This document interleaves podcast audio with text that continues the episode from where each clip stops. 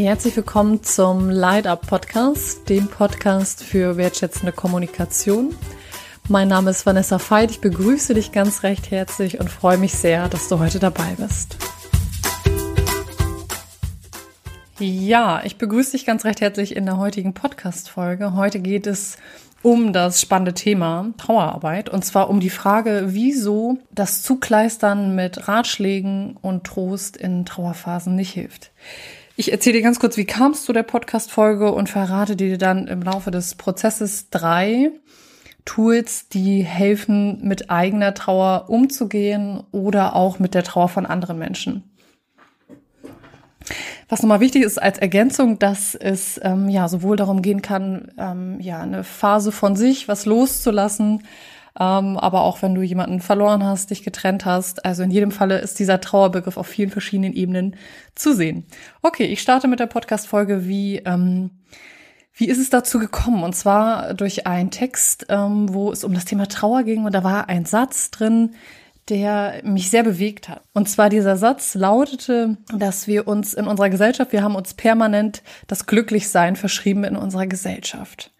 Und dann dachte ich so, oh, der Satz stimmt. Und ähm, beziehungsweise ich konnte mich so mit damit identifizieren, dass ich so denke, dass ähm, dass es so leicht und auch schön ist zu kommunizieren, was alles gut läuft und das was was uns glücklich macht und zugleich ähm, diese Phase der Trauer, dass es auch andere Phasen gibt, ähm, die du ja möglicherweise auch kennst, dass die auch da sind, dass die auch Bestandteil des Lebens sind und ich sehe das so wie so eine Wellenbewegung. Und das stell dir vor, es wäre immer gleich gut oder gleich schlecht, dann, dann würde der Kontrast ja gar nicht so zu spüren sein. Das heißt, es macht diese Phasen nicht besser und gleichzeitig ist durch dieses Wellenartige das Leben ja auch einmalig und besonders und lässt uns aus diesen einzelnen Phasen auf die anderen schauen. Das heißt, dann, wenn es besonders schön ist, hat es auch nochmal eine neue Qualität, wenn es auch Phasen gab, ähm, in deinem Leben oder in unser aller Leben, die ähm, schwer waren. Die Frage, was ist Glück, möchte ich jetzt heute nicht anstoßen, weil die steht ja auch da drin. Das ist eine Frage, wenn du sagst, ja, da würde ich gerne auch nochmal reflektieren. Das ist natürlich eine super, super wichtige Frage. Was ich mit dir anschauen möchte, ist diese Phase des Trau der Trauer. So. Und da einfach ein paar Impulse reingeben, wie du damit umgehen kannst und auch von mir persönlich berichten und zum Schluss halt noch eine kleine Geschichte erzählen. Und zwar geht es eher so um Fragen, die ich dir geben möchte. Dann kannst du mich kurz auf Pause drücken, nämlich die Frage, ähm, wie viel Trauer ist eigentlich erlaubt?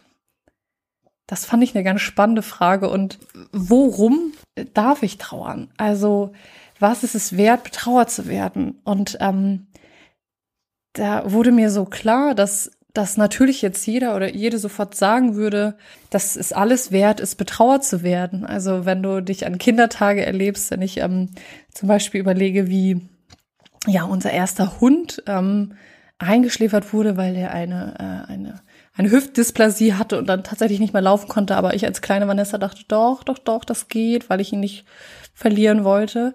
Das war eine große Trauer. So, und dann es zeigt es so sehr, dass alles, was, was in dir eine Form von Trauer auslöst, ähm, äh, Trauer äh, es wert ist, zu betrauert zu werden und wie viel Trauer auch, ähm, dass das auch vollkommen okay ist und gleichzeitig, das kann ich selber auch berühren, dieses Gefühl, vielleicht kennst du das, dieses Gefühl von, das ist zu viel oder das ist nicht okay, ähm, wenn, ähm, wenn ich mich nehme, in, äh, zum Beispiel in einer Trennungssituation hatte ich das ganz konkret, ähm, dass ich so dachte, wenn ich doch die ähm, Entscheidung getroffen habe, dann muss ich doch jetzt auch das so annehmen und ich darf ja gar nicht traurig sein, weil ich habe es doch entschieden.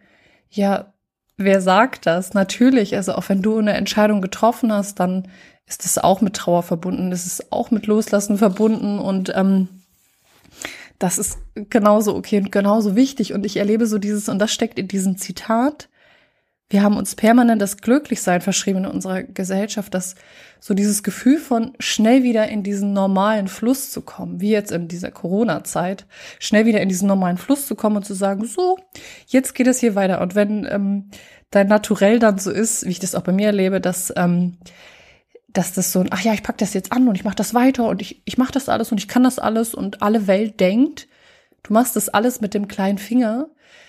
Trotzdem ist okay, es traurig zu sein. Traurig zu sein, Trauer zu spüren, zu denken, oh, das beschäftigt mich jetzt, dass, dass das auch okay ist. Und das ist so die, das Tool, was ich dir mitgeben möchte durch diesen, ähm,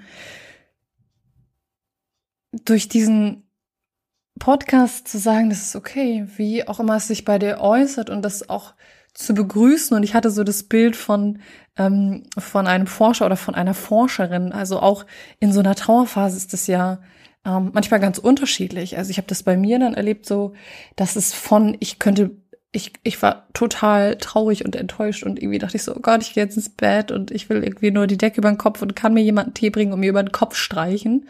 Hinzu, ich könnte die Welt ausreißen, äh, ich könnte Bäume ausreißen, also dass diese Trauerphasen auch ganz unterschiedlich sind, wie du das manchmal auch wirklich aus, auch als Kind noch kennst und dass das auch okay ist, dass wir uns als Erwachsene auch erlauben dürfen, dass die Trauer wellenartig kommt, dass es nicht so ein so bäh, muss das sein oder so muss das nicht sein, sondern es ist vollkommen individuell. Und was daran anknüpft oder was mich ähm, dann noch sehr beschäftigt hat, ist so diese Frage, wieso ist es eigentlich so, wenn wir traurig sind, dass es so etwas höchst Privates, Individuelles ist? Also, dass wenn ein Kind in der Bahn weint, ähm, das nicht für Irritation sorgen würde, weil wir es ihnen zusprechen. Und wenn es eine erwachsene Person macht, ähm, dann ist es etwas, was, was irritiert oder was irgendwie in uns den Impuls auslöst. Ähm, und dann sind wir bei dem Thema Umgang mit Trauer, etwas zu machen und ähm, die Person zuzukleistern, um es provokant zu sagen. Das äh, war die Formulierung in diesem Text, die ich ganz ähm, spannend fand, zuzukleistern mit Trost. Und der Schlüssel des Ganzen ist, dem Raum zu geben. Zu sagen, hey, okay, ich sehe dich in deiner Trauer und ich glaube, was nicht böse gemeint ist von anderen, ist dann zu sagen, okay, ich muss jetzt irgendwas machen und ich muss der Person, ich muss ihr helfen und irgendwas machen. Aber viel, viel wichtiger, und das ähm, sind solche Sätze wie, ähm, du kannst dich jederzeit melden oder die Person einfach anzurufen oder ähm, so kleine Gesten. Also wenn du quasi jemanden begleitest, der oder die gerade so einen Prozess hat, ähm, dann wirklich kleine Gesten zu, zu geben. Ich kann mich zum Beispiel dran erinnern, ähm, dass eine sehr, sehr gute Freundin dann eine Geste hatte und da habe ich gedacht, oh, das war so, so, so kraftvoll, ähm, dass sie einfach gesagt hat, ja, es gibt doch hier die und die, die Eisdiele mit dem guten Kaffee. Ähm, es war kein Kaffee, es war Cappuccino. Ähm, lass uns doch da und da treffen, uns den Kaffee ähm, organisiert hat und wir einfach gegangen sind, ähm, redend, schweigend, und sie einfach da war, so in ihrer ähm, in ihrer Zeit oder in ihrer, das war dann die, die ihre Mittagspause. Ähm, und ich so dachte, das, das ist es. Dieses, ich, ich signalisiere, ich gebe dir, ich, ich, ich bombardiere dich nicht mit Fragen und Ratschlägen und kleister dich zu und sag, ey, das geht bestimmt wieder, das ist bestimmt vorbei. Und übrigens, übrigens, die Zeit heilt alle Wunden. Scheiß drauf, Entschuldigung, aber so, ich so, ah ja, aber das hilft nicht, das hilft nicht so. Ähm, sondern diese kleinen Gesten. Und na klar, das heißt jetzt nicht, dass du all deine Ratschläge irgendwie über Bord schmeißen musst. Ich habe, ich mache das auch, ich bin ja jetzt auch kein Übermensch, überhaupt nicht, auch meine Schulden. Ähm, aber eher zu überlegen, okay, wie kannst du dir selber, und das ist das zweite Tool, dir selber kleine Rituale geben und dir das erlauben. So.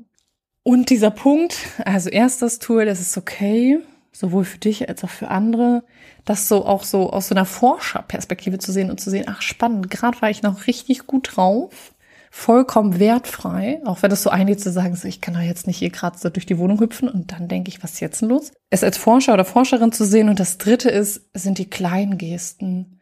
So, die damit signalisieren, ja, das hat auch Teil, das hat auch Raum, es gehört auch dazu. Ähm, und quasi, jetzt kommt noch ein viertes dazu, ähm, auch dir Rituale zu erlauben. Also Rituale zum Beispiel wie ähm, dir irgendwie symbolisch immer wieder eine Kerze anzuzünden, wenn du merkst, okay, das ist jetzt gerade da oder ein bestimmtes Lied oder also irgendetwas, wo du sagst, ja, das ist so für mich ein, eine Form, dem ganzen Ausdruck zu verleihen und ähm, oder übers Aufschreiben, Sprache, Stilles kann ja ganz viele Formen haben.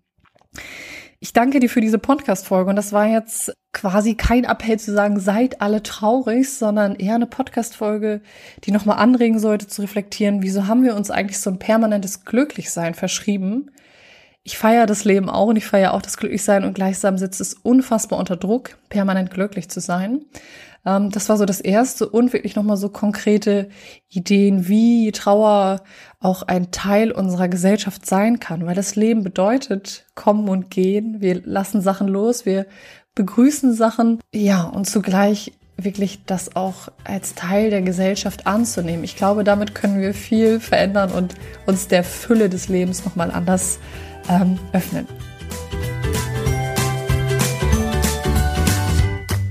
Für mehr Infos zu meinen Trainings und Einzelangeboten schaut gerne auf vanessafeit.de vorbei.